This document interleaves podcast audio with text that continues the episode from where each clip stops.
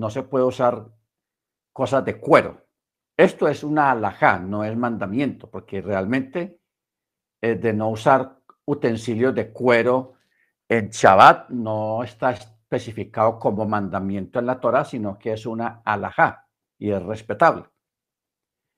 Entonces, los judíos pues acostumbran o acostumbraban para no usar cosas de cuero o zapatos de cuero, usaban zapatos o calzado de cabulla o de otros materiales naturales parecidos a la cabulla. Por eso aquí en Colombia, al menos aquí en Colombia, eh, aquí en Antioquia se quedó heredada lo que llaman las alpargatas, un calzado que usan hoy en día en los trajes típicos y en las danzas típicas, los, danzarines usan alpargatas, o sea, unos, unas chanclas o unos zapatos que están hechos de cabulla, de cabulla. La costumbre, se usaba cosas de cabulla antiguamente los judíos para ir a la sinagoga cuando evitaban usar calzado de cuero. ¿Ok? Entonces, en las antiguas sinagogas todavía se usa arena, el piso es de arena, haciendo alusión a este versículo precisamente. Por eso dice, no te acerques, quita el calzado de tus pies, pues el lugar sobre el cual estás parado es suelo santo. Entonces, los judíos tradicionalmente eh, van al Shabbat, a la sinagoga en Shabbat, con alpargatas o cosas que no sean, zapatos que no sean de cuero. Y el piso de las sinagogas es de arena. Arena. ¿Ok? Por ejemplo, en, en Curazao, que hay una sinagoga que tiene como 300 años de existencia, que prácticamente es un lugar muy antiguo y preservado porque lo tienen dentro de un edificio lo tienen guardado ahí. Y ahí de vez en cuando, no cada Shabbat hacen Shabbat ahí en esa sinagoga, sino de pronto una vez al mes, porque eso es un lugar histórico. Entonces, por eso lo están tratando de preservar. Y allí, lógicamente, pues en la entrada de la sinagoga hay una mikveh, o sea, una, una pila de, de, para hacer el tevilá, y el piso de esta sinagoga es de arena. Ok, curioso eso, pero y aquí de este texto, verso 5, es donde salió la costumbre de no llevar cuero o objetos de cuero al, a la sinagoga. Muy bien. Entonces Elohim le dijo, yo soy el Elohim de tu padre, Elohim de Abraham, Elohim de Isaac y Elohim de Jacob. Y Moche ocultó su rostro, pues tenía miedo de mirar la divinidad. Y el Eterno dijo, ciertamente he visto la aflicción de mi pueblo que está en Misraim, y he escuchado su clamor a causa de sus capataces, pues he tomado conciencia de sus sufrimientos. Entonces descenderé para salvarlo de manos de Misraim y hacerlo subir de esa tierra a una tierra buena y amplia, una tierra que emana leche y miel, al lugar del Keneaní, del Gití, del Emorí, del Perisí, del Jibí y del Jebusí. Ahora, he aquí que el clamor de los hijos de Israel ha llegado a mí y también he visto la opresión con la que los Mirrim los oprimen. Ahora ve y te enviaré al faraón y saca a mi pueblo, los hijos de Israel, de Egipto. Y Moche dijo a Yahweh, ¿quién soy yo para ir a Faraón y para sacar a los hijos de Israel de Misraín? Y él dijo, porque estaré contigo y esta será para ti señal de que yo te he enviado. Cuando saques al pueblo de Misraín, ustedes servirán a Elohim en esta montaña. Y Moche dijo a Elohim, he aquí que cuando yo llegue a los hijos de Israel y les diga, el Elohim de sus padres me ha enviado a ustedes, y ellos me pregunten, ¿cuál es su nombre? ¿quién te envió? ¿Qué les diré? Y Elohim dijo a Moche, yo seré el que seré, o sea, yo soy el que soy. Así dirás a los hijos de Israel, yo soy, me ha enviado a ustedes. Muy bien. Detengámonos aquí un momento, porque aquí tenemos algunas cosas que hay que extraer de, esta, de estas palabras. Primero, lo primero que tenemos que mirar, hermanos, es que Moche es un personaje muy peculiar que es, ha sido muy estudiado a través de los siglos por los rabinos y por los sabios, porque la vida de Moche está repartida en tres tiempos. Moche vivió exactamente 120 años y estos 120 años quedaron repartidos en tres tiempos de 40 años cada tiempo. ¿Ok? Tres tiempos de 40 años. 4 por 3, 12. 120. El primer periodo de Moche, que se compone desde que nace hasta que tiene que huir de Egipto. 40 años. En los 40 años estuvo los primeros años de su vida con su madre, como, como hablábamos anoche, que incluso la mamá lo, lo, alimentó, lo cuidó durante sus primeros siete años, hasta le pagaron por eso. Hmm. La hija de Faraón le pagó a ella para que amamantara al niño y lo cuidara hasta que, hasta que fuera destetado.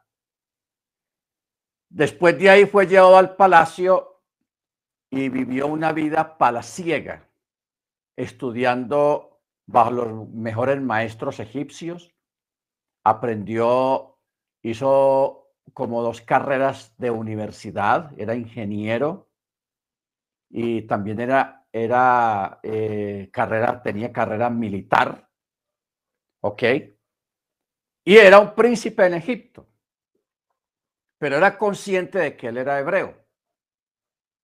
Cuando ocurre el episodio del egipcio que está golpeando al hebreo, que Moche lo mata, entonces el, cuando ocurre ese episodio, Moche tiene que huir. Y en ese momento Moche tiene 40 años. A los 40 años sale como un fugitivo de Egipto, tiene que esconderse y va a dar a Midian a la casa de Jitro. Allí se casa con una de las hijas de Jitro y Jitro le da trabajo y el trabajo que Moche, siendo un príncipe egipcio, recibió fue el de pastorear animales, ovejas, ganado. En este lapso de tiempo, hermanos, Moche se gastó otros 40 años. Otros 40 años. Increíble. ¿Qué significado tienen estos 40 años, hermanos? En los tiempos de los primeros 40 años, Moche pensaba de que él, él sabía que él iba a tener una, una misión muy importante de liberar al pueblo hebreo. Y él pensaba, cuando ya estaba 35, 38 años, él dijo, no, yo ya estoy listo para lo que hay que hacer. Soy príncipe en Egipto, soy, hice carrera militar, soy ingeniero, aquí está, estoy listo. ¿Ok? Humanamente uno pudiera decir de que él sí estaba listo, pues tenía todas las de ganar. Pero espiritualmente no estaba listo. Entonces, como le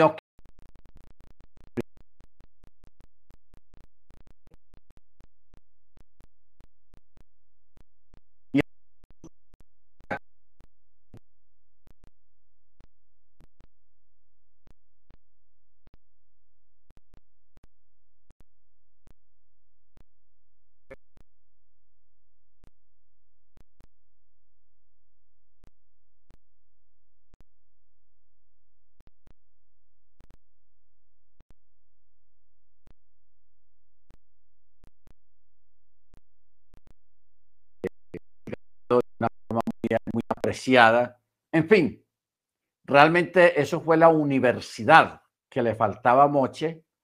Y cuando ya le iba a cumplir los 80 años, el Eterno se le manifiesta acá a través de la zarza y le habla y lo llama y le dice, ya es hora.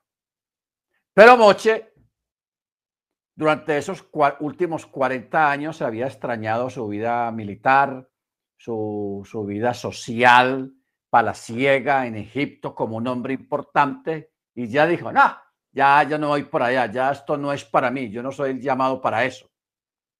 No soy el llamado. ¿Ok?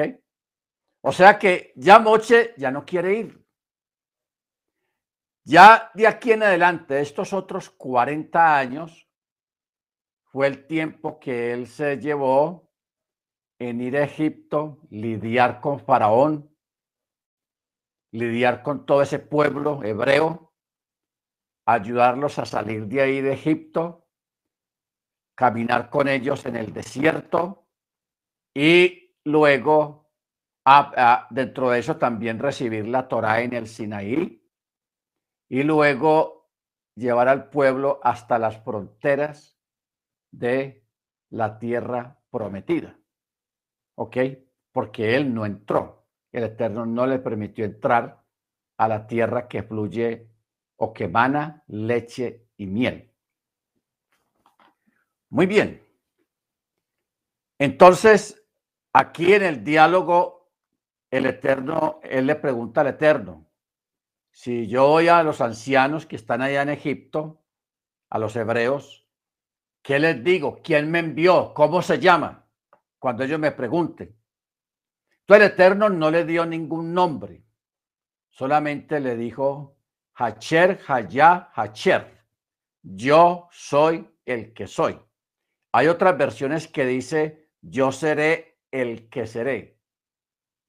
Este nombre, hermano, Hayah Hacher Hayah, es un nombre muy peculiar que incluso hemos dado un estudio acerca de este nombre, Hayah Hacher Hayah.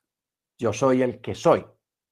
Porque estas mismas palabras las dijo Yeshua y estas mismas palabras están dadas al mismo Yeshua en el libro de Apocalipsis.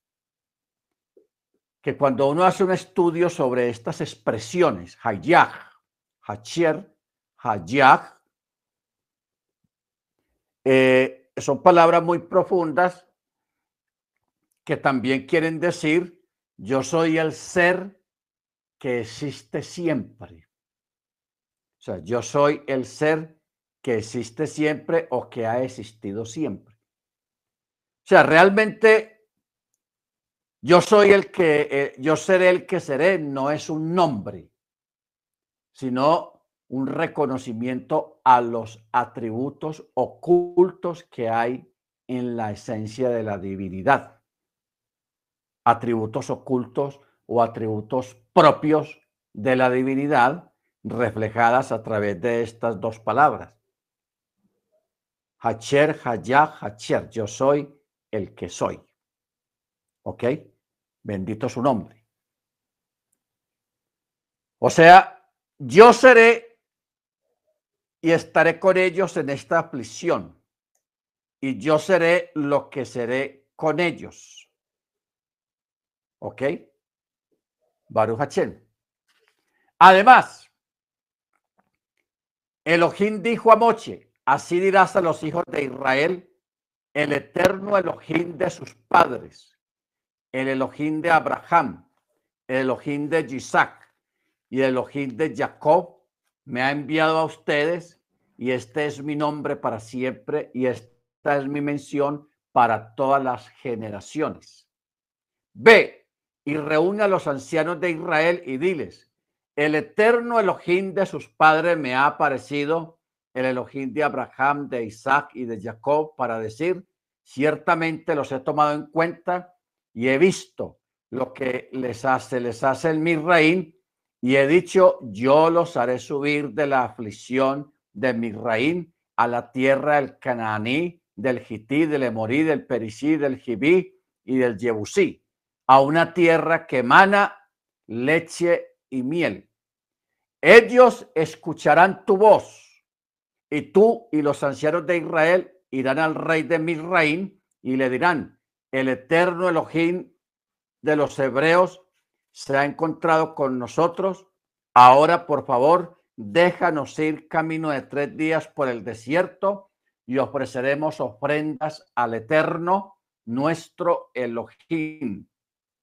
Pero yo sé que el rey de mi rey no los dejará partir, sino solo por mano fuerte. Entonces yo extenderé mi mano y abatiré a mi rey con todos mis prodigios que realizaré en su interior y después de eso enviará fuera a ustedes y yo otorgaré gracia a este pueblo en los ojos de los mirrín, de tal modo que cuando partan no saldrán eh, con las manos vacías. Bien, observemos aquí, hermanos,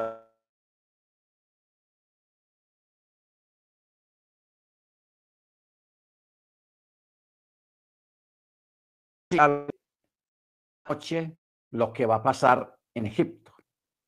Las negativas de Faraón de dejarlo salir y los respectivos castigos que el Eterno va a infringir a los egipcios.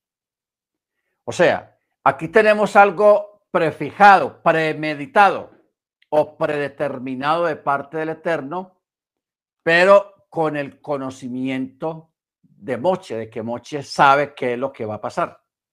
Moche sabe que Faraón se va a endurecer, no los va a dejar salir fácilmente. Moche sabe las plagas y los castigos que se van a desatar en contra de Egipto. ¿Ok? Me parece interesante esta parte porque Moche lo sabe, pero él no se lo dice a nadie más. No se lo dice a nadie más, porque si no sería como algo actuado de parte de todo el pueblo hebreo.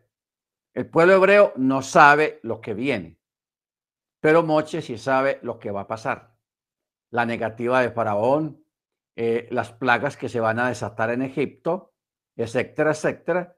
Entonces, ah, es interesante esta parte porque uno quisiera vivir algunas cosas así bajo estas condiciones de uno saber qué es lo que va a pasar. O sea, estamos hablando del conocimiento del futuro. Estamos hablando del conocimiento de los eventos por venir. ¿Cuánto no quisiéramos saber nosotros qué va a pasar el, año que viene en el calendario gregoriano, en el calendario católico? Porque ustedes saben que en el calendario gregoriano, pues eh, se está terminando el año. Ya hoy es 25 de diciembre, o sea que quedan prácticamente seis días para este año gregoriano y uno quisiera saber el otro año cómo se va a presentar, qué va a pasar, qué eventos van a ocurrir. ¿A quién no quisiera saber todas estas cosas, hermanos? O sea, una de las grandes curiosidades que hay en el ser humano es el de conocer el futuro, lo que le depara la vida en el futuro. El Eterno, yo pienso que no tendría ningún reparo en, decirnos o en mostrarnos qué es lo que viene. Hay algunos eventos, sí, que están escritos en la, en la palabra, en la Tanakh, acerca del futuro. Por ejemplo, la venida de la antimachía, a el más aumento de la ciencia, de la tecnología, la, las, la gran tribulación, el, la cantidad de estrellas de Ganímedes que van a, caer sobre la tierra, los castigos, los juicios, un montón de eventos que ya están escritos en la escritura. A nosotros sabemos que son cosas que vienen. Pero ya a nivel personal, sí nos gustaría saber qué es lo que viene, cómo nos va a ir el año entrante,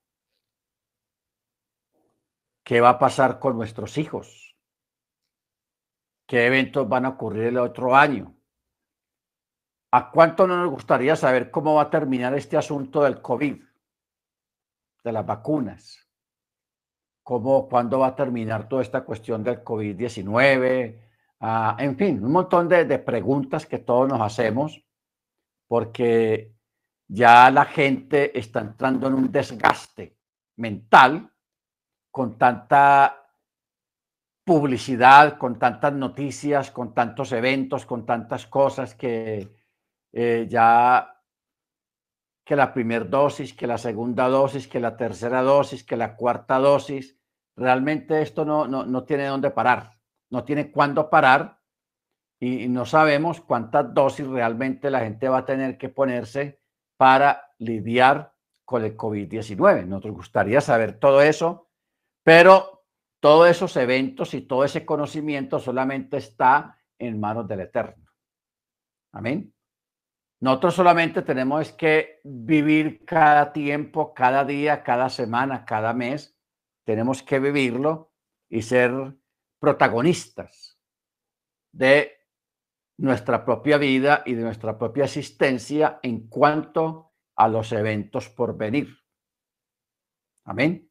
De vez en cuando el Eterno se muestra a algunos, algunas cosas que vayan a ocurrir en su vida, bendito el Eterno, pero son cosas muy pequeñas y no es todo realmente lo que uno quisiera saber, lo que le el nombre del Eterno. Entonces, ah, el Eterno a veces no permite que usted conozca su futuro, lo que le, depara mañana a usted, por la razón de que nosotros tal vez teniendo conocimiento de, de, lo que viene, lo que va a pasar en un mes, en dos meses, usted trate de alterar, trate de alterar esos eventos, porque lógicamente todos los eventos no son favorables, no son buenos, hay eventos desagradables, y que usted no quisiera vivir esos momentos desagradables, entonces tiende la, el propósito siempre en el ser humano de alterar el futuro, de alterar los eventos.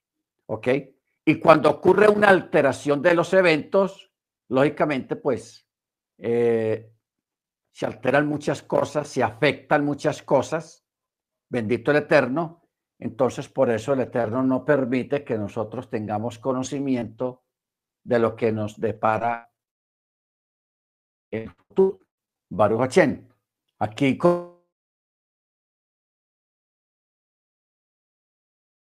Colombia hay un dicho, no sé en México si también ya lo tendrán, donde dice que las cosas pasan porque tienen que pasar. Desde ahí se extraen unas palabras. Aunque te quites, te pasa. Y aunque te pongas, no pasa. O sea, hay gente que aunque trate de quitarse sobre alguna situación, de todas maneras le pasa. Y hay otros que quisieran que les pasara y aunque se pongan para que les pase, no les pasa. ¿Ok? Aunque, ni aunque te quites, ni aunque te pongas, vas a evitar que las cosas pasen. O no pasen también. Bendito sea su nombre. Ahora, estamos haciendo este comentario, hermanos, a raíz de lo que el, Eterno le está diciendo a Moche lo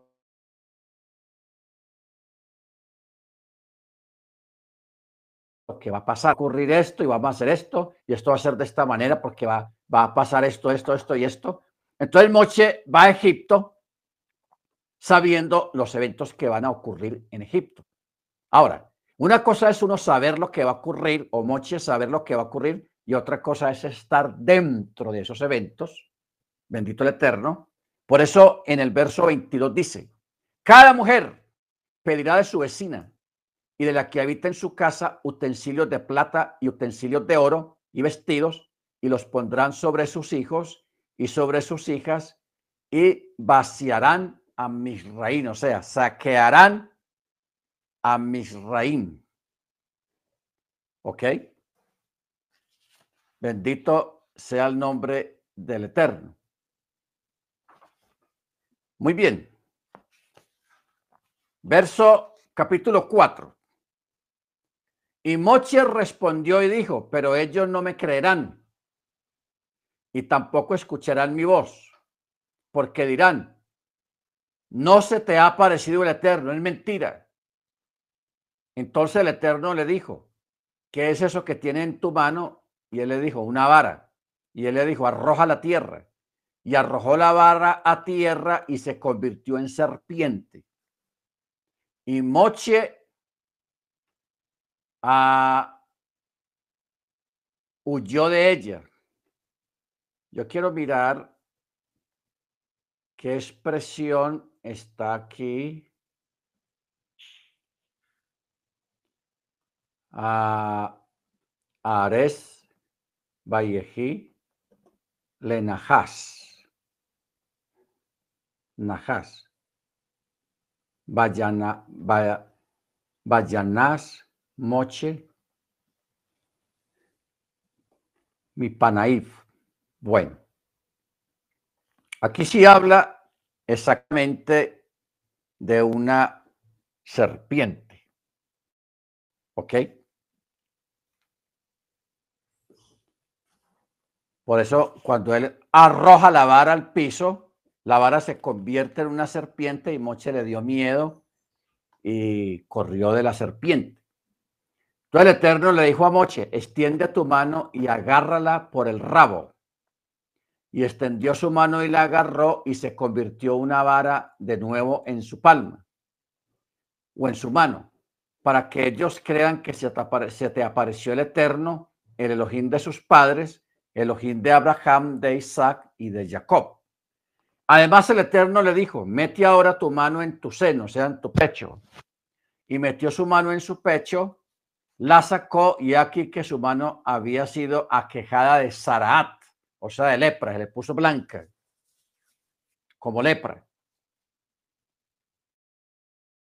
Entonces le dijo, vuelve tu mano a tu seno.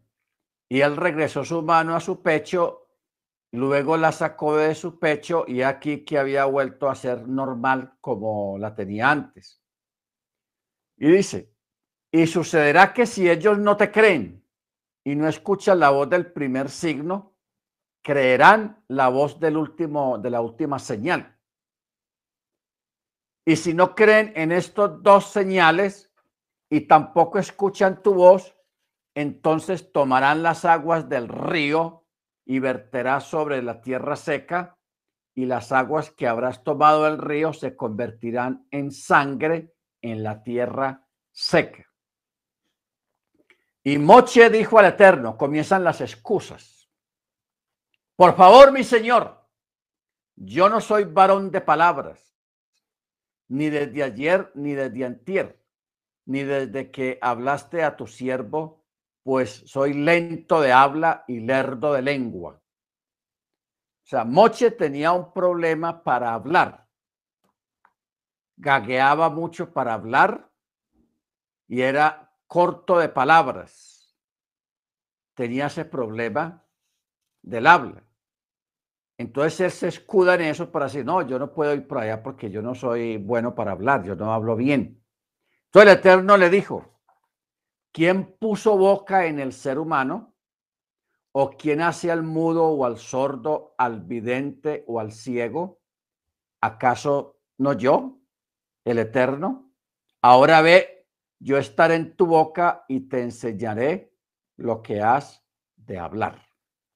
Amén. Pero él le dijo otra excusa. Por favor, mi Señor, envía ahora por intermedio de quien has de enviar o sea, que envíe otro. Entonces se encendió la ira del Eterno contra Moche y dijo, ¿no es Aarón tu hermano el Leví? Yo sé que él habla bien. Además, he aquí que él saldrá a tu encuentro y al verte se alegrará en su corazón. Le hablarás y pondrás las palabras en su boca, y yo estaré con tu boca y con su boca, y les enseñaré lo que deberán hacer. Él hablará por ti al pueblo y sucederá que Él te servirá de boca y tú serás autoridad para Él.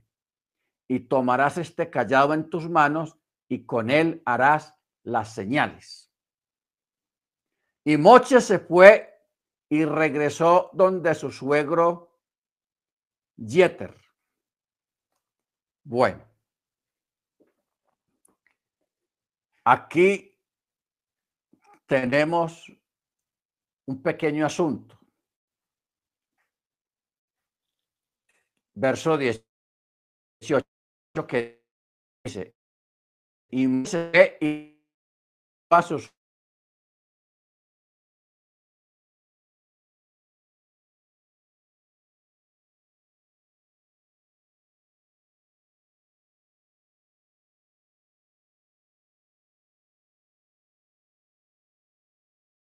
suegro Jeter. Pero ¿cómo así?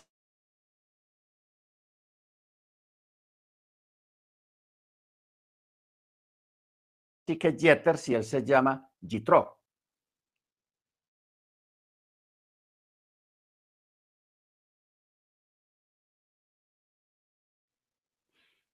¿Qué, Reuel tenía algo aquí, el por qué este señor tenía tantos nombres? ¿Por qué tenía tantos, tantos nombres?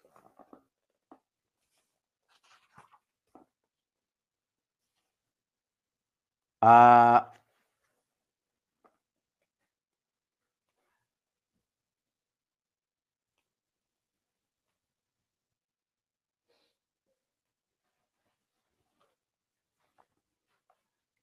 Dice, él era llamado con siete nombres, Reuel, Yeter, Yitro, Jobab, Geber, Keni, Putiel. Era llamado Yeter porque a causa de él se agregó una sección adicional a la Torá, la que comienza con las palabras y tú mira. También era llamado Yitro porque cuando se convirtió, hizo conversión al judaísmo, cumplió los mandamientos de la Torá y se le agregó una letra a su nombre. También recibió el nombre de Jobab porque amaba la Torá. Ahora bien, no hay duda de que Jobab es Yitro, puesto que se declara de los hijos de Jobab, suegro de Mochi. Y hay quienes dicen que Reuel no era uno de los nombres de Yitro, sino que era el padre de Yitro. Pero si es así, qué significa el versículo acerca de las hijas de Yitro. Y vinieron a Reuel su padre. La respuesta es que los hijos pequeños suelen llamar padre también al abuelo. ¿Ok? Ahora, esta, esta costumbre antigua en Israel de, tener, de que una persona podía tener tantos nombres o tantos apodos. Unas veces los nombres eran por sus cualidades morales, otras por sus cualidades espirituales, como vimos ayer lo de Chifra y lo de Puaj, las parteras hebreas, que también tenían otros nombres aparte de, de y Miriam. ¿Ok? Pero también una persona podía tener un nombre adicional de acuerdo a su oficio y también de acuerdo a su procedencia, de qué pueblo era o de qué ciudad era, también le ponían nombre a esa persona. O sea, no hay ninguna eh, contradicción en la escritura, porque una persona puede pegarse de estas cosas. primero que llama Rehuel, luego que Yitro, y aquí lo llaman Jeter porque el texto lo dice muy claro. Y Moche se fue y regresó a su suegro Jeter, como si Moche tuviera, estuviera casado con tres mujeres diferentes y que tuviera tres suegros, pero no es así, es la misma persona. Entonces dice el verso 18, y Moche se fue y regresó a su suegro Jeter y le dijo, por favor, déjame ir y volveré a mis hermanos que están en Misraín y veré si aún están vivos.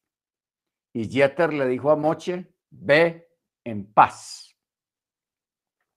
Y el Eterno dijo a Moche en Midian, ve y regresa a Misraim, pues ya han muerto.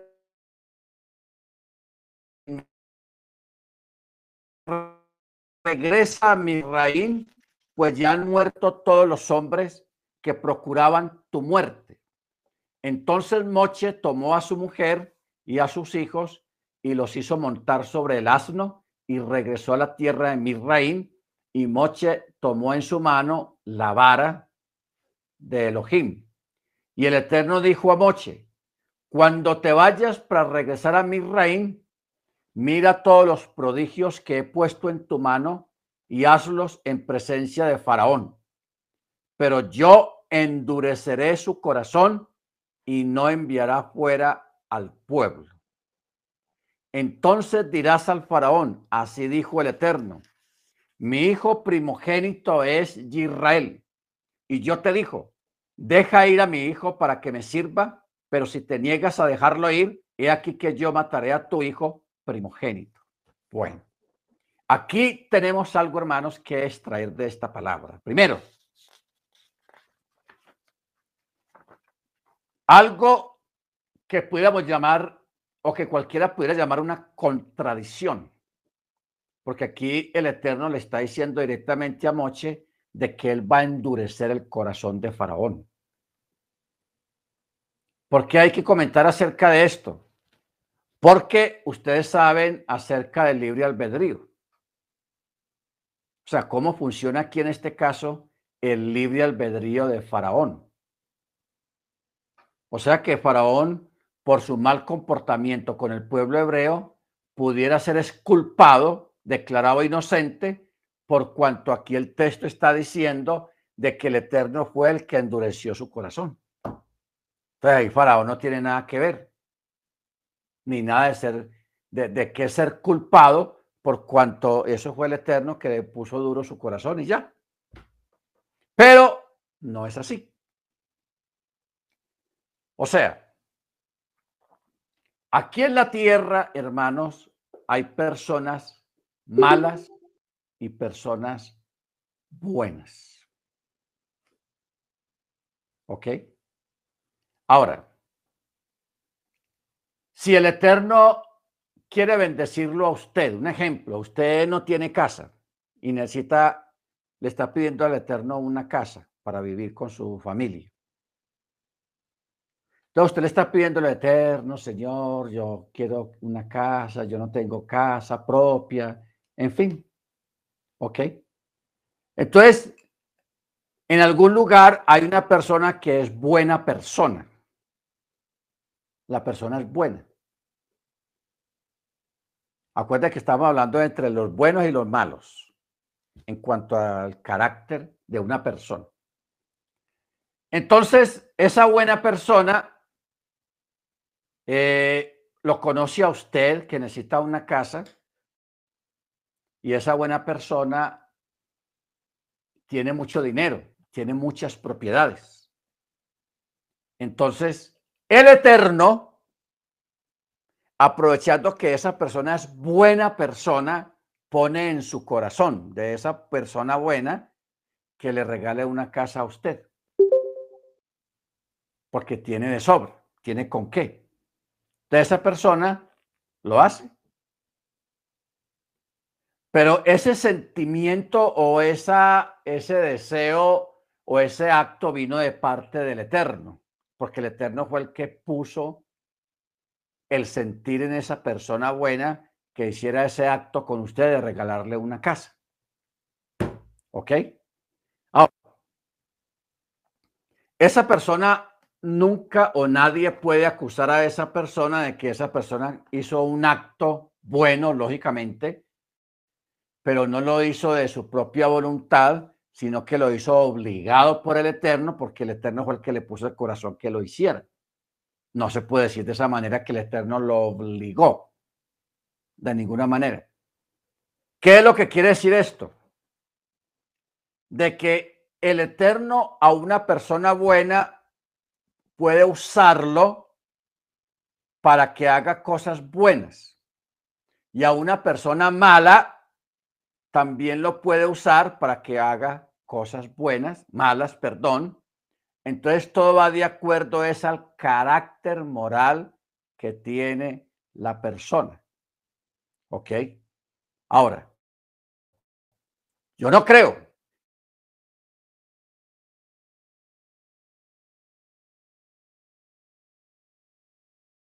que el Eterno vaya a, coger una persona mala que haga cosas buenas o una persona buena que haga cosas malas. Tampoco. Cada cual obra de acuerdo a, a su corazón, a su forma de vida, a su forma de pensar, a su moral, a su forma de sentir. En este caso, ¿qué pasa con Faraón? Faraón es una persona mala. Y como es una persona mala, de, malos pensamientos, de, malos actos, entonces lógicamente el Eterno, eh, llamemos así, respaldado en este carácter de este faraón, él simplemente endurece un poquito más su corazón para que impida que el pueblo salga en su debido momento de Egipto. Pero aquí no vemos en ningún momento de que Faraón pueda ser esculpado, porque él ya de por sí es una persona mala, es una persona de corazón duro. ¿Ok? Es una persona dura de corazón. Entonces, por eso hay que mirar también la otra cara de la moneda, si fuera una persona buena para hacer cosas buenas en favor de alguien que el Eterno quiera favorecer. ¿Estamos? Si nos damos cuenta cómo funciona este asunto, porque hay gente, hermanos, que trata de justificar. O que el mismo faraón, el día del juicio, delante del Eterno, trata de justificarse. No, es que yo no tengo la culpa de, haber endurecido, de poner a trabajar a los hebreos allá sin, sin, sin los materiales correctos para hacer los ladrillos. Eso, eso fue Dios, eso fue el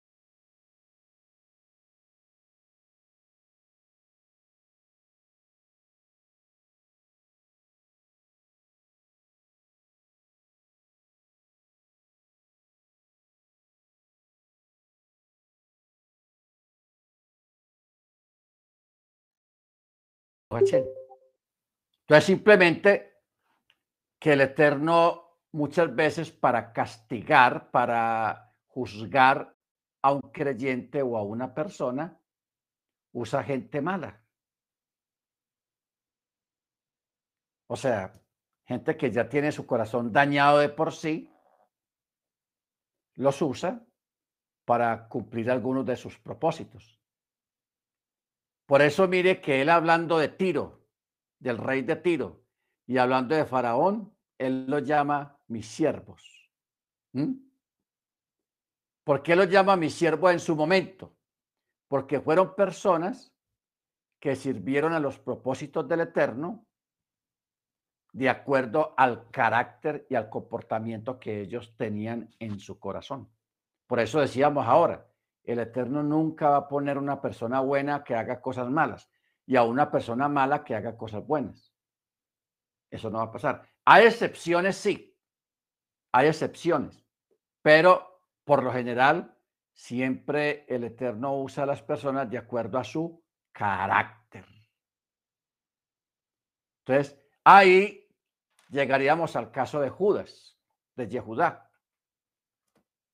El que vendió a Yeshua por 30 piezas de plata, al que lo traicionó prácticamente. Lo traicionó. Entonces, no pensemos, hermanos, que Judas, cuando llegue al día del juicio, él vaya a decir, no, es que tenía que haber alguien que cumpliera la profecía. Y todo el Eterno me escogió a mí, yo hice lo que tenía que hacer, entonces yo aquí no tengo nada que ver ni puedo ser condenado, ni nada, porque yo actué de acuerdo a la voluntad del cielo. No. Judas, antes de que conociera a Yeshua, tenía un espíritu, un corazón malo, era un traicionero, era un avaricioso, se vendía por cualquier cosa, por dinero, etcétera, etcétera. Entonces yo no puedo ser acusado de nada. Él ya lo era, sí, hermanos. Ya lo era. ¿Ok? Baruch Porque es que e, es, a, eso es que vamos. O sea, el conocer el futuro es una cosa muy delicada porque una persona puede tratar de alterar el futuro. ¿Ok? De alterar las cosas. Por eso es que usted ve en esas películas o en esos libros donde habla de, la gente que va al futuro, Back to Future, eh, Volver al Futuro, esa película que dio mucha bomba en los años 90, ustedes se acuerdan, con Michael Fox, que fueron como cuatro películas, que realmente esas películas impresionaron mucho a la gente, porque este muchacho dentro de la trama de la película, él pudo ir al pasado. Pudo ir al pasado y conocer a su papá antes de que conociera a la mamá. O sea, él mismo conoció a su mamá y a su papá cuando eran solteros, cuando él no había nacido todavía. Entonces, e, este tipo de cosas llama mucho la atención. Por eso ya hoy en día se habla de viajeros del tiempo, de gente que viaja en el tiempo, al futuro o al pasado. Yo he visto en YouTube un militar de los Estados Unidos que dice haber ido al pasado, a la época de, de Yeshua y que habló con Yeshua un militar estadounidense, con una máquina o al pasado y otros que van al futuro a ver qué es lo que va a ser del futuro, etcétera, etcétera. Eso, eso no ha pasado de moda. Ahora, que eso sea verdad o no sea verdad, pues ya eso es otro tema para otro tipo, para otra clase que eh, hace días o hace meses tuvimos una clase acerca de la física cuántica o la mecánica cuántica. Porque la cuántica, la, física cuántica, eso hace años era ciencia ficción. Pero hoy en día creo que ya crearon una computadora cuántica. Los japoneses creo que fueron los que lo, pues están apenas como comenzando en eso de, de lo cuántico. O sea, lo, ¿qué es lo cuántico? Los mundos paralelos. Un mundo dentro, de otro mundo que en eso se basa esta película de Matrix. Matrix. Matrix. ¿Por qué? Porque en la, trama de la película de Matrix le dicen a, al muchacho, Nemo, le dice, bienvenido a la realidad lo que tú vivías allá. O sea, lo que nosotros estamos viviendo acá es un sueño, pero la realidad es esta. Cuando él se toma la pastillita azul o la pastillita roja. ¿Ok? O sea, todo este tipo de situaciones, hermanos, están encaminadas a traer un poco de desconcierto y de alejar al ser humano de la realidad de sus acciones. O sea, esto es peligroso. ¿Por qué? Porque si una persona cree en los mundos paralelos o cree en la, en, en la trama que presenta la película Matrix, porque la película Matrix le hacen ver a la persona de que este mundo que nosotros estamos viviendo es un sueño, no es real, es ficticio, que la realidad está al otro lado, en Matrix. ¿Ok? Entonces, ¿qué, ¿cuál es el peligro acá? De que una persona aquí en este mundo que estamos viviendo ahora diga, ah, yo puedo hacer lo que me da la gana, puedo matar, puedo robar, puedo hacer esto y aquello, y no sería acusado de nada porque esto es irreal. Esa es la mentalidad y la forma de pensar, pero eso es una trampa. Eso es una trampa. ¿Ok? Sea en este mundo, o sea en un mundo matriz, que usted quiera vivirlo, hagas lo bueno o hagas lo malo, de todo tienes que ser juzgado. Sea en este mundo o en el mundo matriz, o en un mundo paralelo cuántico, también serás juzgado. O sea, no pensemos, hermanos, que te vas a escapar o que una persona se va a escapar del juicio. Sea donde usted viva, en un mundo matriz o en un mundo paralelo o en un mundo cuántico, allá o aquí se hacen cosas buenas, se hacen cosas malas y de todas ellas darás cuenta al que está sentado en el trono. O sea, porque no pensemos, hermanos, porque es que todas estas cosas que están ocurriendo de, volver al futuro, de, viajeros del tiempo, o de Matrix, o de el mundo cuántico, o los mundos paralelos, muchas veces esto se trata de inventar como una forma de alejar a la gente de la realidad de Dios, de la realidad de la divinidad. ¿Ok? Ahora, yo no es que me quiera sentar aquí a decir que la física cuántica, eso no existe, eso sí existe. Yo no voy a decir que los mundos paralelos no existen, eso existe. Yo no voy a decir que el futuro o el pasado o todas las realidades paralelas o, todo eso, eso no existe, eso existe. ¿En qué podemos centrar todo esto? En que la física cuántica, los mundos cuánticos, los mundos paralelos, el mundo futuro, el mundo pasado, los viajeros eh, del tiempo, todo eso está bajo el control y la soberanía del Eterno. Da sí. Punto. ¿Ok? Todo eso está bajo la soberanía.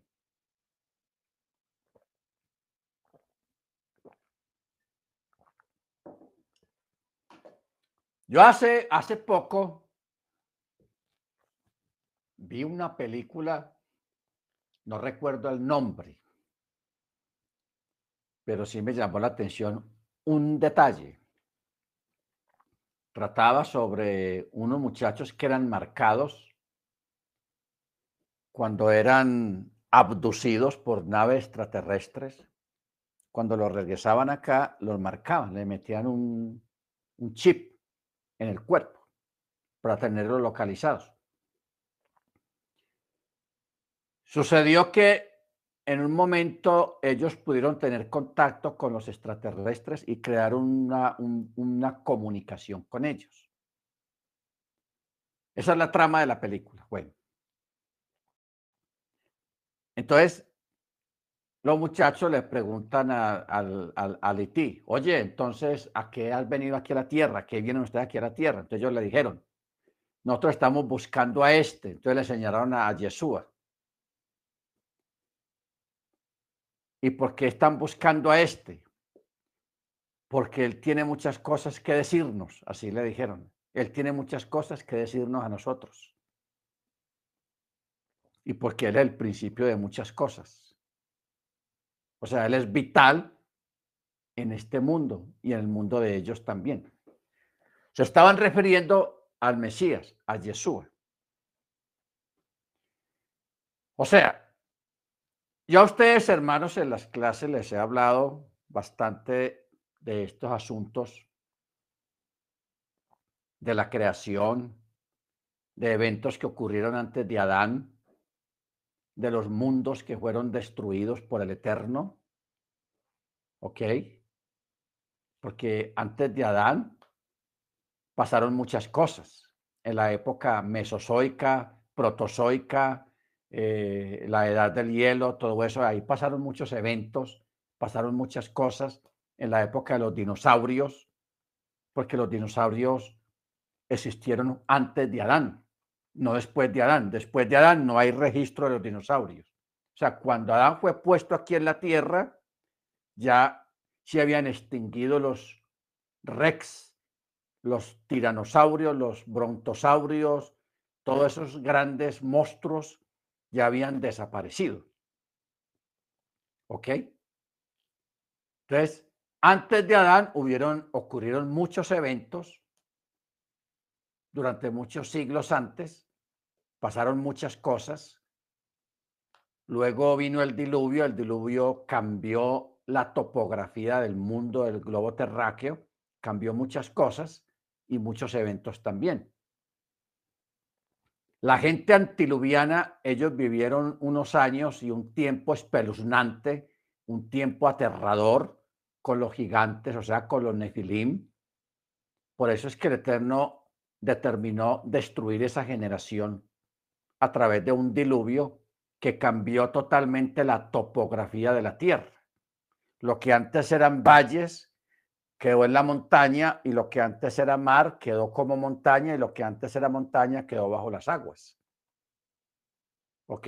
Por eso es que los arqueólogos encuentran en las altas montañas peces, o sea, animales de agua, animales del mar, fosilizados en las altas montañas. ¿Qué, qué hacen esos animales por allá? Todo esto tiene que ver con lo que ocurrió en el diluvio. Pero también, hermanos, no hay que desconocer a lo que es la física cuántica, los mundos paralelos, todas estas cuestiones, yo sé que está, son, existen, etcétera, etcétera. Simplemente que nosotros a través de la escritura y acudiendo al texto hebreo podemos encontrar respuestas a muchas preguntas que hay, porque yo pienso que hay más preguntas que, respuestas. ¿Ok? Pero el Eterno poco a poco nos va mostrando, porque yo sé que aquí en el texto hebreo, no en, no en documentos traducidos, la Biblia que usted tiene en su mano en castellano o en quechua o en, o en inglés o en francés, eh, ahí no está todo, son traducciones son traducciones. La verdadera esencia de la escritura está en el texto original, en el texto hebreo. Ahí está todo. Ya usted le había hablado hace tiempos eh, algo que descubrimos allá en Miami, en Broward. Un pastor, un muchacho joven, nos pusimos a escarbar ahí en el libro de Daniel las palabras hebreas y llevarlas a un, a un diccionario hebreo inglés o hebreo español, el significado de algunas palabras hebreas muy raras que no tenían una, una traducción pues común o conocida. Y cuando uno va al diccionario nos encontramos con, las, con cosas genéticas, con la genética, con el ADN, y eso ya estaba escrito, o sea, lo que es el ADN, el ADN y la genética y la venida de, de, sangre no terráquea, o sea, no humana, eso ya está escrito en el libro de Daniel. Porque como hablamos la semana pasada, Miriam o sea, María, la, llamada Virgen María, ella engendró por una simiente no humana. O engendrada por una simiente no humana. Porque nosotros no podemos decir que el Eterno sea humano, no, él no es humano. Él creó al ser humano, pero él no es humano. El Eterno no es un ser humano. Pero él sí creó al hombre, Adán, a su imagen y semejanza, o sea, seres y criaturas con inteligencia, con discernimiento y con la capacidad de crear, de hacer cosas, de fabricar cosas, de, el conocimiento de, de la transformación de los metales a través de mezclas. Eso es inteligencia. ¿Ok? Y el libro de Daniel en palabras diferentes y en el texto hebreo menciona todas esas cosas, hermanos. Bendito sea el nombre del Eterno. ¿Ok?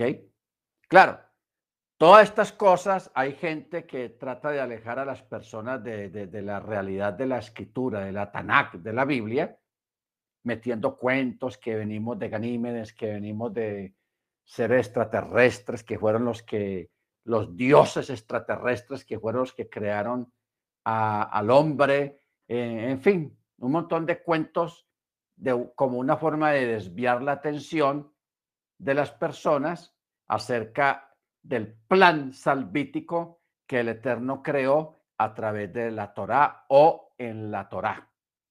Amén. Baruch Bendito su nombre. Entonces, por eso me llama mucho la atención este evento de que el Eterno le dice a Moche todo lo que va a pasar en Egipto. Del endurecimiento del corazón de Faraón. Porque eso fue eh, lo que el Eterno le dice a Moche. Verso 21. Mire cómo dice. Y el Eterno dijo a Moche, cuando te vayas a Egipto, mira todos los prodigios que he puesto en tu mano y hazlos en presencia de Faraón. Pero yo endureceré su corazón y no enviará fuera al pueblo. Entonces dirás a Faraón, así dijo el Eterno, mi hijo primogénito es Israel y yo te digo, deja ir a mi pueblo para que me sirva, pero si te niegas a dejarlo ir, he aquí que yo mataré a tu hijo primogénito. Tenaz eso. Ese es un reto. El Eterno adopta a Israel como su hijo. Por eso dice un texto profético, dice, cuando Israel era niño, yo llamé de Egipto a mi hijo. ¿Ok? Y aquí le está diciendo a Faraón, si no dejas ir al pueblo, yo mato a tu primogénito.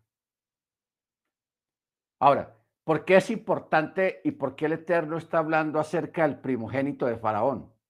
Porque en Egipto el primogénito en cada familia era considerado un dios. ¿Ok? Un dios cada primogénito. Por eso es que aquí el Eterno le está advirtiendo a Faraón, si te niegas a dejar ir a mi pueblo, yo mato a tu Dios, a tu primogénito. Verso 24. Y cuando estaba en el camino en el mesón, aquí viene otro evento extraño. Un ángel del Eterno lo encontró y procuró matarlo. ¿A quién? A Moche. Entonces Séfora, la mujer de Moche, tomó una piedra filosa y cortó el prepucio de su hijo y lo lanzó a los pies de él, del ángel. Hay dos pensamientos, a los pies de un ángel o a los pies de Moche. Y allí le dijo, pues un esposo de sangre tú eres para mí Así pues lo soltó, entonces ella dijo, esposo de sangre, por la circuncisión. Ahora, vamos a mirar aquí. Eh, ¿Qué es lo que está pasando acá? ¿Cómo así que un ángel está tratando de, asesinar a Mochi? Porque el Eterno le había dicho a Moche que circuncidara al niño.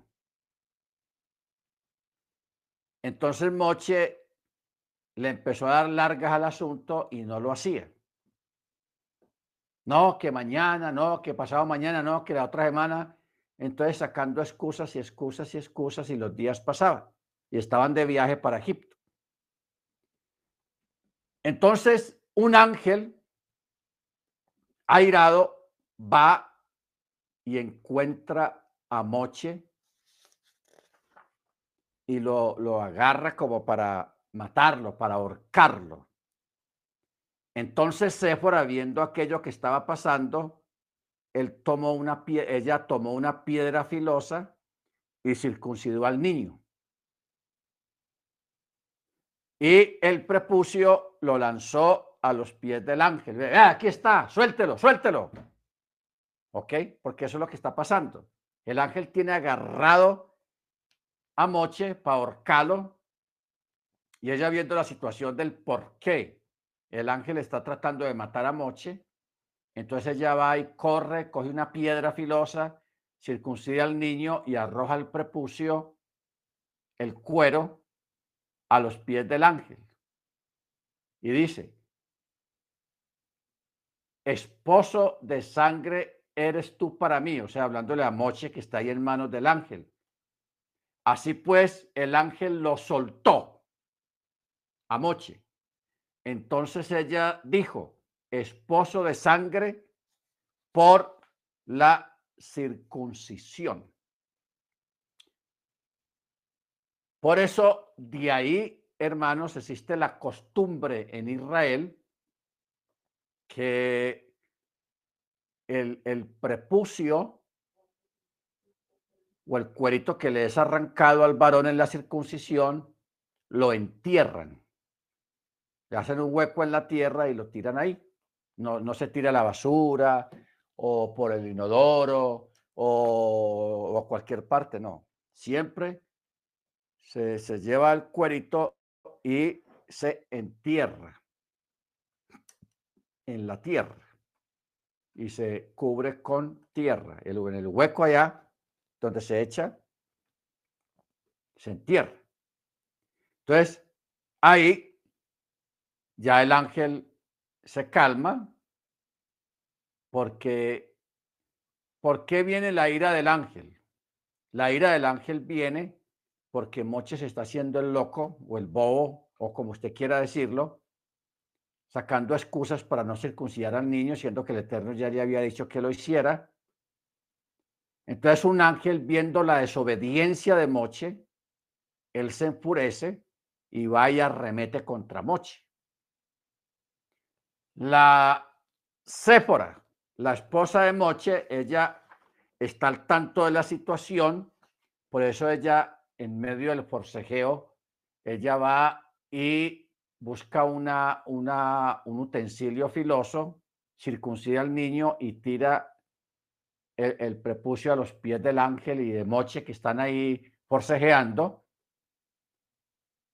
para calmar la ira del ángel que está tratando de matar a Moche. Luego de eso, en el verso 27, dice, y el Eterno dijo a Aarón, o sea, estamos hablando de Aarón, el hermano de Moche. Aarón está en Egipto. Aarón no sabe que Moche va por allá porque en esa época no había WhatsApp, no habían celulares, no había nada. Solamente la, la presencia del Eterno que sabe todas las cosas. Él le habla a Aarón y le dice, ve al encuentro de Moche al desierto y fue y lo encontró en la montaña de Yahweh y lo besó. O sea, estamos hablando de Oreb. Ese era el lugar. La montaña de, Yahweh se llama el monte Oreb. Y Moche relató a Aarón todas las cosas, las palabras del Eterno que lo había enviado, así como todas las señales que le había encomendado. Luego Moche y Aarón fueron y reunieron a todos los ancianos de Israel en Egipto, y Aarón habló todas las palabras que el Eterno había hablado a Moche y realizó las señales a los ojos del pueblo. Y el pueblo creyó, y cuando escucharon que el Eterno había recordado a los hijos de Israel y que habían visto que había visto su aflicción, se inclinaron y se prosternaron delante de la presencia del Eterno. O sea, estamos hablando de un pueblo que ya lleva años de esclavitud, de sufrimiento, de dolor. Ya de pronto habían perdido toda esperanza de ser liberados, porque ellos sabían, acuérdense que Joseph le dijo no, Jacob le dijo a Joseph y Joseph también le dijo al pueblo, cuando Elohim se acuerde de ustedes y los saque de aquí de Egipto, no me vayan a dejar aquí. O sea, no dejen mis huesos aquí. Me llevan, se van con mis huesos. O sea que el pueblo era consciente de que el Eterno había prometido que Él los iba a sacar de Egipto.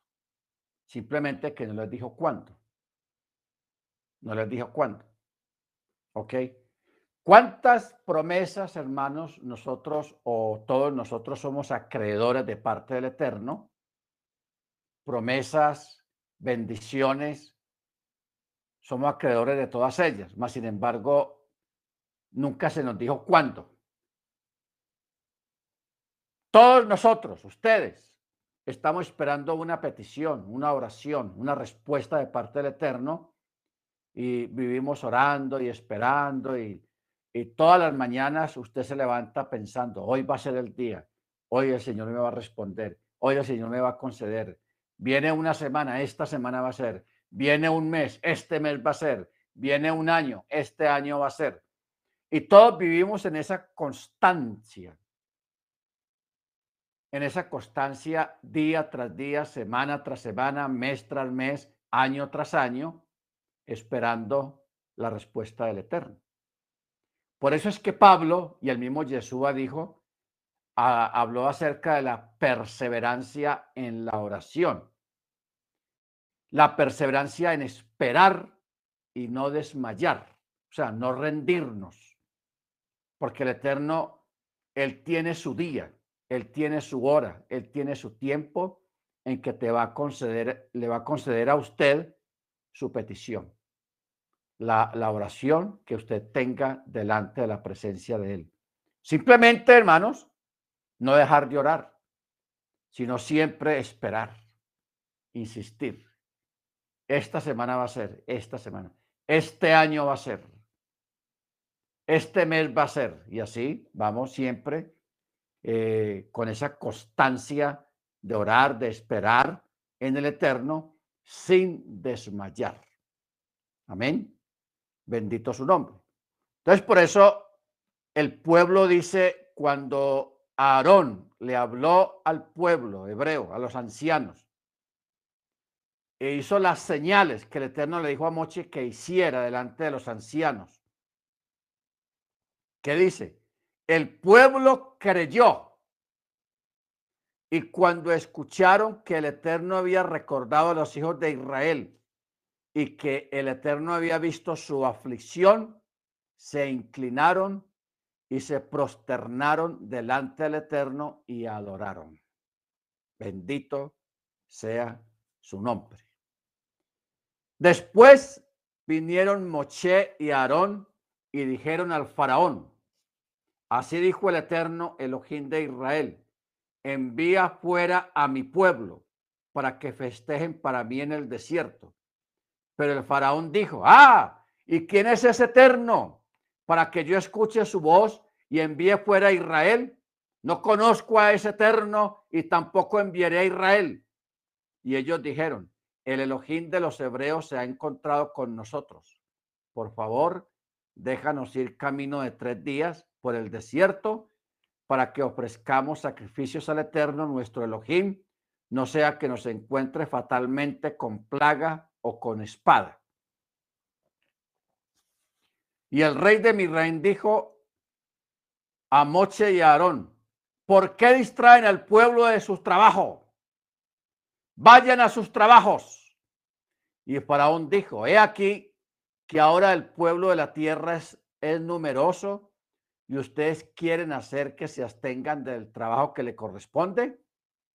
Y en ese día el faraón ordenó a los capataces del pueblo y a sus oficiales diciendo, ya no sigan dando paja al pueblo para fabricar los ladrillos como ayer y anteayer, que ellos mismos vayan y recojan la paja y impónganle la misma cantidad de ladrillos que tenían antes que ellos solían hacer ayer y anteayer, no la disminuirán, pues ellos son flojos y por eso claman diciendo, vayamos y sacrifiquemos a nuestro Elohim.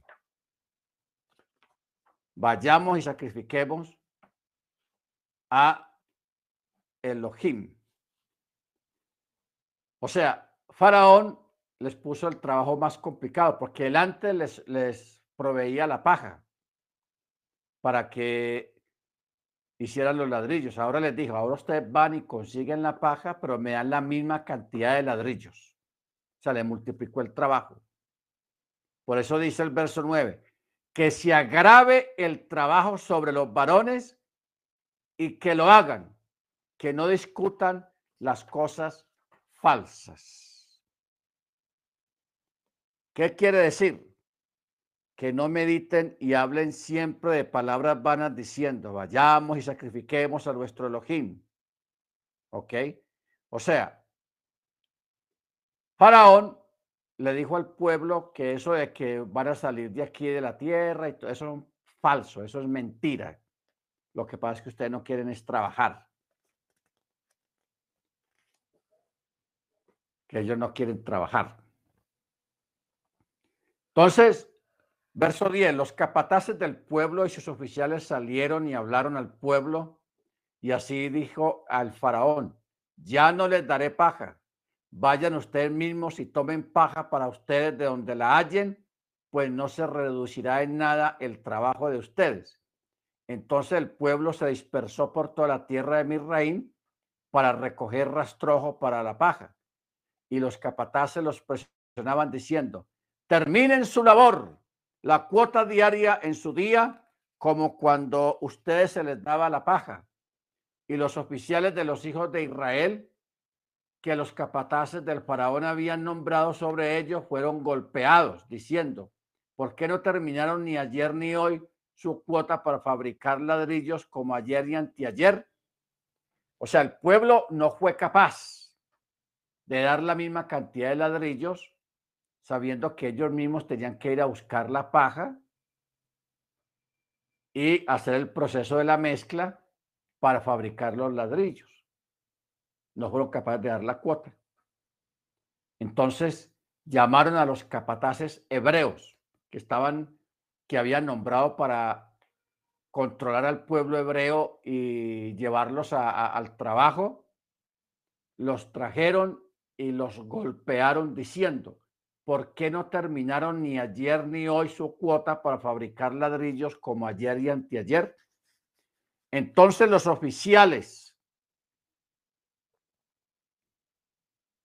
Eh, de los hijos de Israel vinieron y gritaron al faraón diciendo, ¿por qué haces así con tus siervos?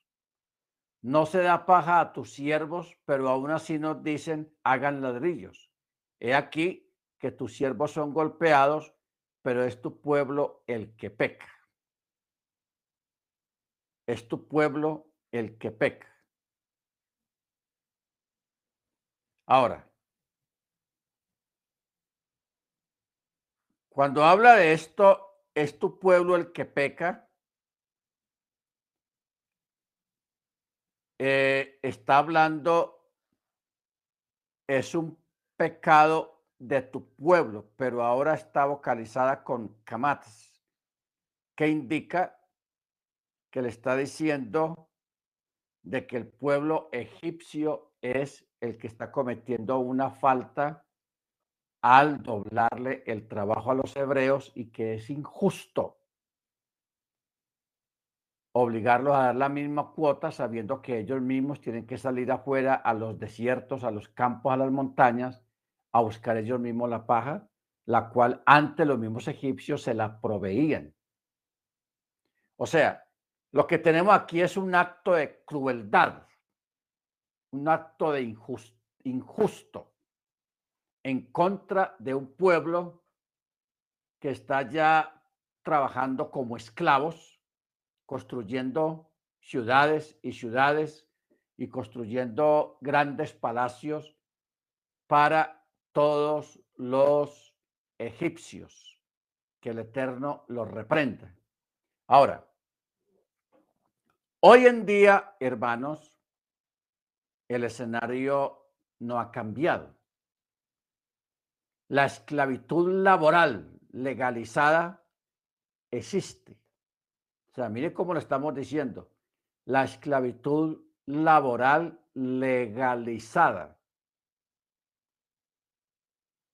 O sea, la, la esclavitud existe en los mismos trabajos donde obligan a una persona a cumplir un horario y a dar resultados eh, a nivel de una producción, ¿ok? Con la amenaza de despedir la persona, de no pagarle o de rebajarle su sueldo si la persona no produce lo que el, el patrón o el dueño quiere que produzca. ¿Ok? O sea, hoy en día tenemos un escenario que realmente no ha cambiado, un escenario que podríamos llamarlo la opresión del hombre por el hombre. ¿Ok? El mismo ser humano oprimiendo a los seres humanos. ¿Ok? Entonces, por eso, de tiempo en tiempo, históricamente, en el mundo han habido revoluciones donde el pueblo se levanta en contra de la opresión de los gobernantes y, lógicamente, pues ese, esos levantamientos, esas protestas de un pueblo cansado por la opresión, eso no termina bien, muere mucha gente, pasan muchas cosas desagradables, eh, viene el hambre, viene también la miseria y por un tiempo las cosas se componen, pero luego vuelven y regresan, hermanos, porque la avaricia de los seres humanos no tiene límites. La avaricia no tiene límites. Hoy en día se ve gente con deseos de tener tanto dinero que más pueda, que nunca alcanzarán sus días ni sus años de vida para gastar ese dinero. Entonces, ¿para qué la acumulación? ¿Para qué acumular tanto dinero en pocas personas? Es simplemente para enorgullecerse sobre los demás, pero también la soberbia y también la avaricia. La avaricia. ¿Por qué? Porque ustedes saben que hay un Dios con minúscula en este mundo que lo llaman Mamón, Mamón, que es el Dios del amor al dinero. Por eso dice la escritura, la raíz de todos los males es el amor al dinero. El dinero no es que sea malo, porque el dinero no tiene la culpa, sino es la gente la que tiene la culpa porque dejan que sus corazones se dañen por la misma avaricia que hay. ¿Ok? La misma avaricia que hay. Por eso el Eterno, Él creó un orden allá en el Sinaí en cuanto a este, uno de los grandes males que aquejan o que han aquejado a las sociedades a través de todos los siglos, a través de los tiempos. El amor al dinero, la acumulación exagerada de dinero en pocas manos o en una sola mano. ¿Ok? Ya eso lo vimos, por ejemplo, en, en el caso de José en Egipto, que Faraón prácticamente se quedó con las riquezas y con el dinero de toda la población egipcia. Todo quedó en manos de el faraón. El dinero, el oro, la plata, el ganado, las casas, los terrenos, las fincas y, y las mismas personas tuvieron que endeudarse, ofrecerse al mismo faraón como mano de obra o se, se ofrecieron, se vendieron ellos mismos por comida, por comida. ¿Por qué? Porque no había que comer y porque el que tenía el control de la comida era el faraón. Tenaz. O sea, esas son historias, hermanos, que nos ilustran el comportamiento humano, que nos ilustran las tragedias humanas que pasan a través de la historia, que el Eterno nos libre en este tiempo de vivir una cosa de esas, hermanos. Hoy en día hay pobreza y hay muchas situaciones paupérrimas en muchas personas, pero no a la escala en que hemos visto en las mismas escrituras que ocurrieron en tiempos pasados, donde toda la gente, toda la población se tuvo que hipotecar por comida. No fue por diversión, ni por un celular, ni por tener un televisor de 80 pulgadas o una moto, un carro. No, simplemente por, por hambre, por física hambre. Hoy en día hay gente que se hipoteca por, por cosas así, pero en esa época fue por comida. Bendito sea el nombre del Eterno. Muy bien. Verso 17. Pero Faraón les dijo, flojos, ustedes son flojos. Por eso dicen, vayamos y sacrifiquemos al Eterno. Y ahora vayan y trabajen, no se les entregará paja, pero entregarán la cuota de ladrillos. Los oficiales de los hijos de Israel los vieron el malestar porque se dijo, no disminuirán sus ladrillos la cuota diaria en su día. Y se encontraron con Moche y Aarón parados frente a ellos al salir de la presencia de Faraón y les dijeron, que el Eterno mire sobre ustedes y juzgue, pues ustedes han provocado que incluso nuestro olor sea desagradable en los ojos de Faraón y en los ojos de sus siervos para poner una espada en sus manos para matarnos. O sea, comienzan las quejas y ya quieren echarle la culpa a Moche y a Faraón de toda esta situación desagradable que se está presentando. Y Moche comenzó a una buena costumbre ¿Cuál es la buena costumbre? Que cada vez que se presentaba este tipo de situaciones y quejas de parte del pueblo, él no se ponía a pelear con la gente. No, pero es que vean, malagradecidos o no. Simplemente él iba y buscaba al Eterno. Este es el primer caso. Y Mochia regresó al Eterno y le dijo, mi Adón, ¿por qué has hecho este mal a este pueblo? ¿Por qué me enviaste? Desde que vine al faraón para hablar en tu nombre, él ha hecho mal a este pueblo, pero tú no lo has salvado todavía. Bueno. Y aquí tenemos la pregunta. ¿Por qué Moche está hablando en estos términos y Moche sabe, ya sabía lo que iba a pasar? Ya sabía. que el, corazón de Faraón se iba a poner duro y que no, no los iba a dejar salir fácilmente. ¿Por qué Moche está hablando en estos términos si él ya sabía lo que iba a pasar? Porque una cosa, hermanos, es saber las cosas de lo que viene y otra cosa es estar dentro de ellas, vivirlas. ¿Ok? Es como lo que pasa hoy en día en los estadios con el fútbol. Cuando hay un partido muy reñido o un clásico de dos equipos que están jugando en la cancha, ahí los comentaristas radiales, los comentaristas de la televisión y la misma gente que está en las gradas se convierten en técnicos de fútbol. No, es que el, el técnico debió haber puesto a este, debió haber hecho esta estrategia y, todos se vuelven técnicos, pero allá sentados en, la, en, las, en las cabinas de radio o televisión o sentados en las gradas, todos se vuelven expertos. Todos se las saben todas.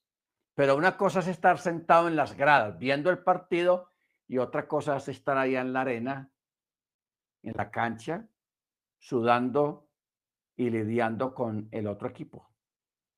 Es muy diferente. ¿Ok? Porque a veces nosotros le queremos exigir a la gente más de lo que la persona puede dar o más de lo que tiene. O sea, nos volvemos insensibles.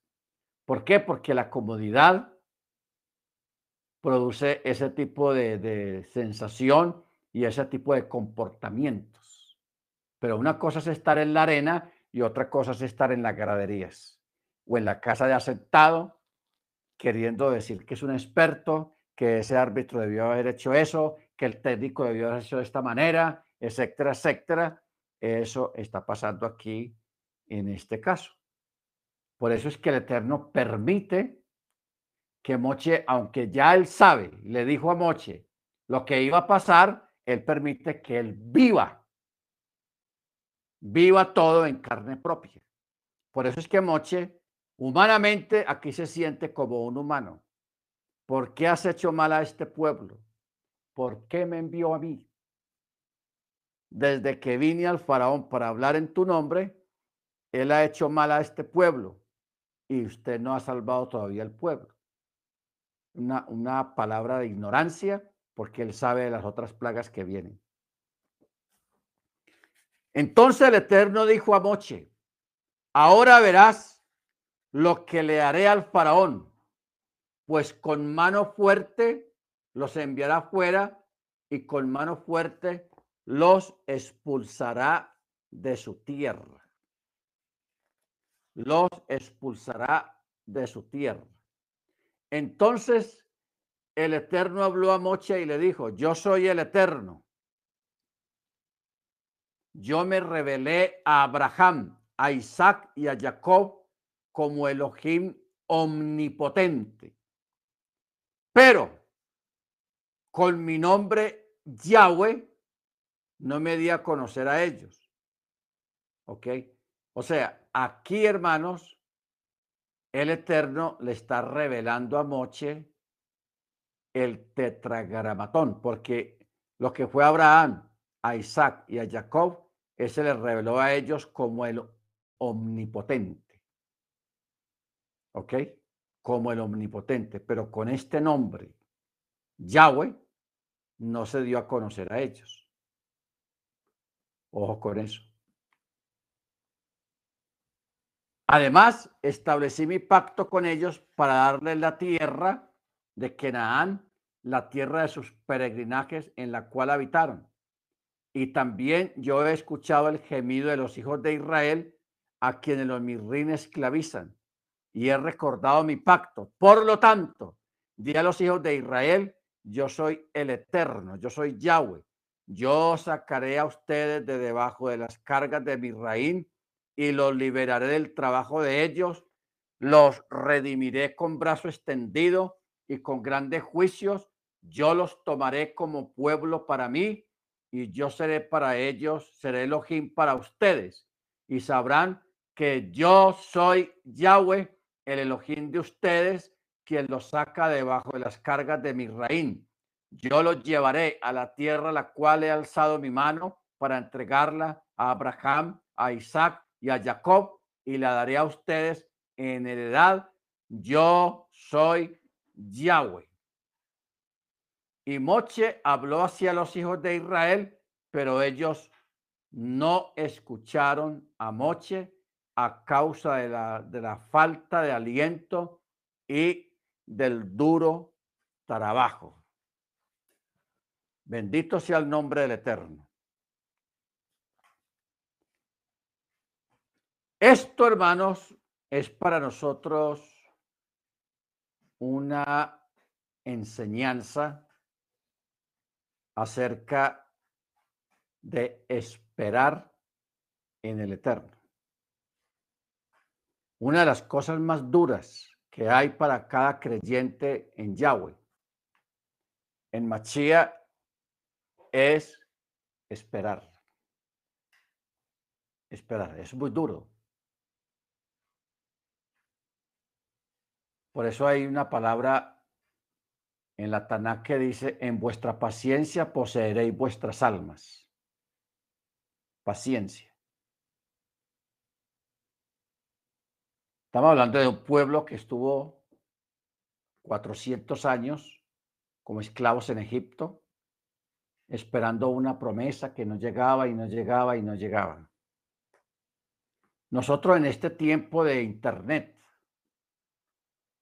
yo recuerdo hace 20 años, yo enseñaba acerca del fax, que era lo más rápido que había.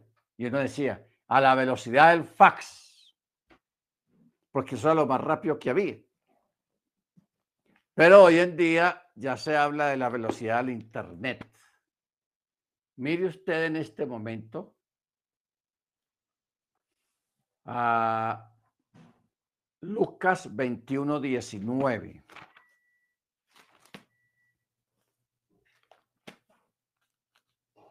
Lucas 21, 19 dice, ganad vuestras almas con vuestra perseverancia. Amén. Ganad vuestras almas con vuestra perseverancia. Ahora, antes de este texto, hay algo muy importante que es necesario leerlo. Dice, verso 14, por tanto, proponed en vuestro corazón no ensayar cómo nos vamos a defender. Pues yo daré palabras y sabiduría que no podrán resistir ni contradecir todos los adversarios. Seréis entregados aún por padres y hermanos y parientes y amigos y matarán a algunos de entre vosotros. Y seréis aborrecidos de todos por causa de mi nombre pero ni un cabello de vuestra cabeza perecerá. Ganad vuestras almas con vuestra perseverancia. Amén. Ok.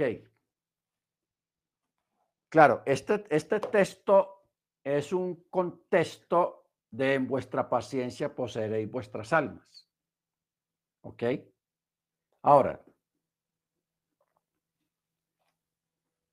hay algo, hermanos, que nosotros debemos de cultivar acerca de la perseverancia. Cuando uno hoy en día escuchamos historias de personas que triunfaron, que lograron sus sueños, sus propósitos. Y siempre vemos que fueron personas que cuando veían que las puertas se les cerraban, ellos perseveraban y tocaban otra puerta y otra puerta y otra puerta. O sea, no se desanimaban. Eso me parece interesante eso, porque es que la mayoría de los grandes triunfos, de, de las grandes victorias, están basadas en pura perseverancia de las personas, la persistencia y al mismo tiempo la resiliencia. La, resiliencia de las personas para aguantar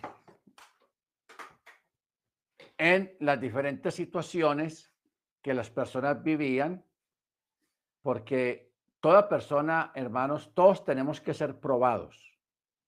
Usted tiene que ser probado. El, reino no se entra así tan fácil. Todos tenemos que ser probados.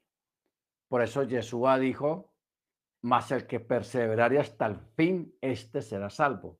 Está hablando de perseverancia, está hablando de resiliencia, está hablando de, resistir, está hablando de, que se cerraron 100 puertas, toque otra más, la 101.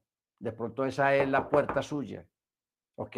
Pero hay que perseverar, no rendirnos, hermanos. Lo, lo peor que una persona puede hacer o vivir es rendirse. Y Pablo mismo lo dice, nosotros no somos de los que se rinden fácilmente, sino que buscamos siempre perseverar, persistir. Bendito sea el nombre del Eterno. Entonces, por eso este camino no es para todo el mundo, porque hay gente, yo he conocido gente que en la primera se rinde, en la primera se rinde, no capaces. Hay otros que en la mitad del camino se rinden, pero Eterno busca gente entre nosotros que no se rindan, no se rindan. Baruch Muy bien. Eh, una hermana había puesto a una una palabra aquí que dice, o sea que ellos trabajaron en los días de Shabbat.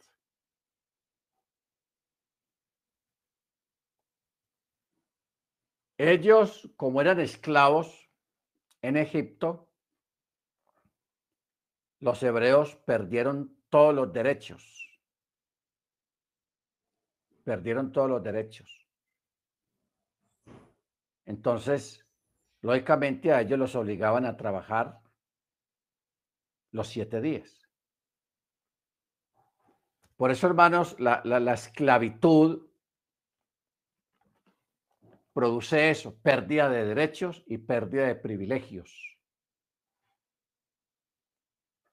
Por eso, en, este tiempo, con esa cuestión de, la vaca de uno, de, de, obligar a la gente a hacer las cosas y que la gente obedezca y que la gente lo haga, eso la gente le está cediendo sus derechos al gobierno. Eso es peligroso. O sea, lo que estamos viendo ahora en este tiempo es peligroso porque estamos cediendo los derechos que nos corresponden. Derechos conquistados desde hace muchos años.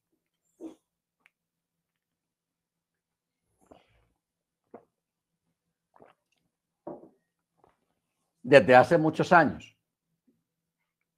¿Qué es lo que han hecho los gobiernos a través en, estos días en todo el mundo con la gente. Le han medido el aceite, como, se, como dice el dicho, le están midiendo el aceite a la gente y la gente no está dando el resultado que debía de dar. ¿En qué sentido? En que no están haciendo valer sus derechos. ¿Ok? Bendito su nombre. Entonces, yo sé que cuando alguien trata de hacer valer sus derechos, la gente lo trata de loco, de disidente, de, reaccionario, hasta de revolucionario y todo eso. Pero es que, hermanos, yo quiero recordarle a usted de que uno de los privilegios más grandes que tiene el ser humano es el libre albedrío. El libre albedrío. Eso es algo sagrado. lo sagrado. Lo que pasa es que como nosotros no hemos estado bajo un régimen de un dictador, no conocemos ese mundo, pero hay países que sí conocieron ese mundo de tener un dictador que les cortó sus derechos. Por ejemplo, en España.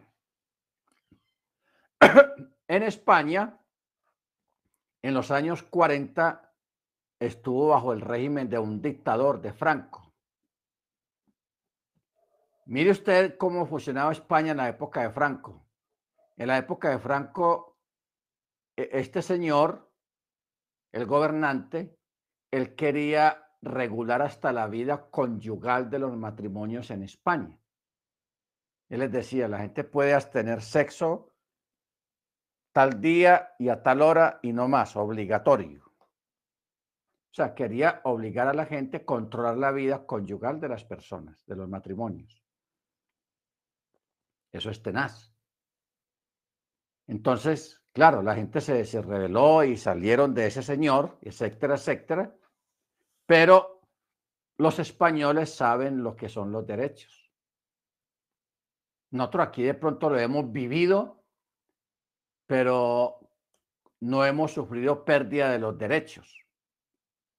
Pero en este momento hay países en el mundo donde la gente tiene que mutilar, vestir la ropa que el gobierno de turno o el dictador que haya en ese momento quiere. El motilado, la ropa y hasta la comida. ¿Ok? Usted, los hermanos allá en México, nosotros aquí en Colombia, los hermanos en Estados Unidos. Si usted quiere coger un avión si la hermana Senia quiere coger un avión, ah, yo quiero ir a California. Ella va, coge el avión, compra, eh, compra su tiquete, toma el avión y llega a California. Ah, que no voy en avión, que me voy por tierra. Se va por tierra.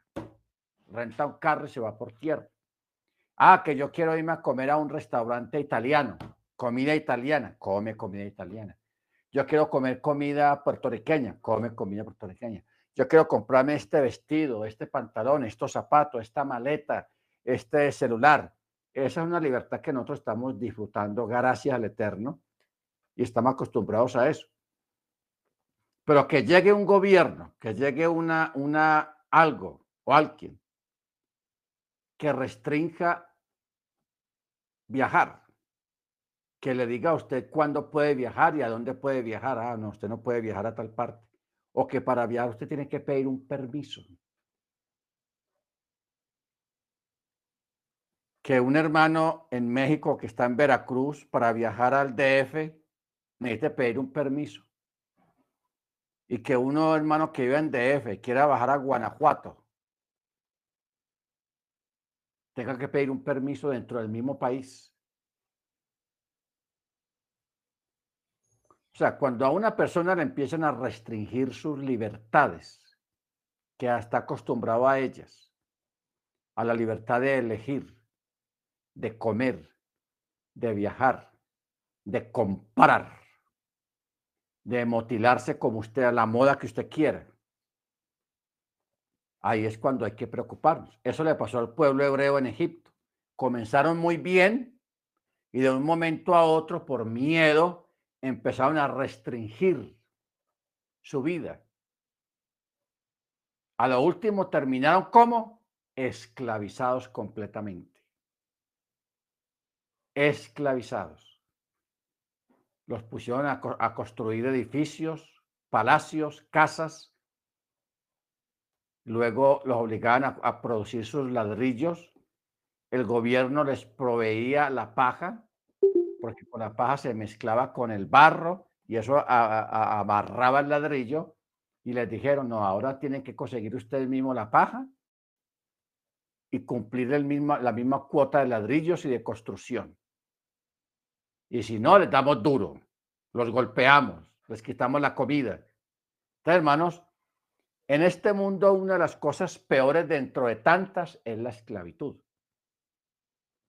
Que haya una persona sobre usted, obligándolo a que usted haga lo que la persona diga, que usted no puede hacer lo que usted quiera, sus movimientos, su desplazamiento, su forma de ser, su forma de vestir, su forma de comer, se vea sometida a que esa persona le diga a usted lo que tiene que comer y lo que debe comer. Eso no es libertad.